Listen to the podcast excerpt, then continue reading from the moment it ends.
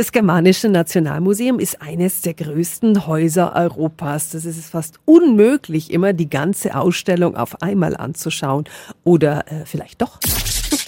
365 Dinge, die Sie in Franken erleben müssen. Das Germanische in 6500 Schritten, so lautet der Titel einer ganz speziellen Führung, die ist am kommenden Samstag. Guten Morgen, Museumssprecherin Sonja Missfeld. Guten Morgen. Die Führung heißt auch Turnschuhführung. Wie kam sie denn auf die Idee? Jeder, der schon mal bei uns war, weiß, dass die Dauerausstellung doch sehr groß und umfangreich ist. Und die Räume in der Nähe der Eingangshalle sind immer recht gut besucht. Und je weiter man nach hinten kommt, umso leerer und dünner wird es. Und da wollten wir mit dieser Führung diesem Effekt entgegentreten und sagen, wir begeben uns bewusst auch mal in die hintersten Ecken, wo man ein bisschen von der Eingangshalle aus laufen muss. Welche Schätze kann ich da dann entdecken? Zum Beispiel haben wir eine wirklich sehr schöne Dauerausstellung zur Kunst und Kultur des 19. Jahrhunderts. Die befindet sich in einem Gebäudetrakt wirklich am weitesten entfernt von der Eingangshalle weg. Man muss durch die Kartäuserkirche durch, durch den sogenannten kleinen Kreuzgang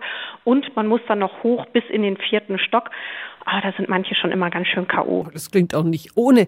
Wie fit sollten wir denn für die Führung dann sein? Also wir haben es ein bisschen spaßig Turnschuhführung genannt. Man muss nicht in Turnschuhen kommen und es geht auch nicht um ein Sportprogramm. Aber also wenn man nicht gut zu Fuß ist, ist es vielleicht die falsche Veranstaltung. Man sollte bequemes Schuhwerk anziehen und gut zwei Stunden lang zu Fuß durchhalten können. Startschuss für die Turnschuhführung durch das Germanische Nationalmuseum, der ist am Samstag um 14.30 Uhr. Infos sind auch nochmal auf Radio FD.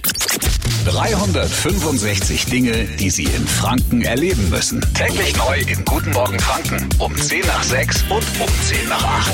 Radio F.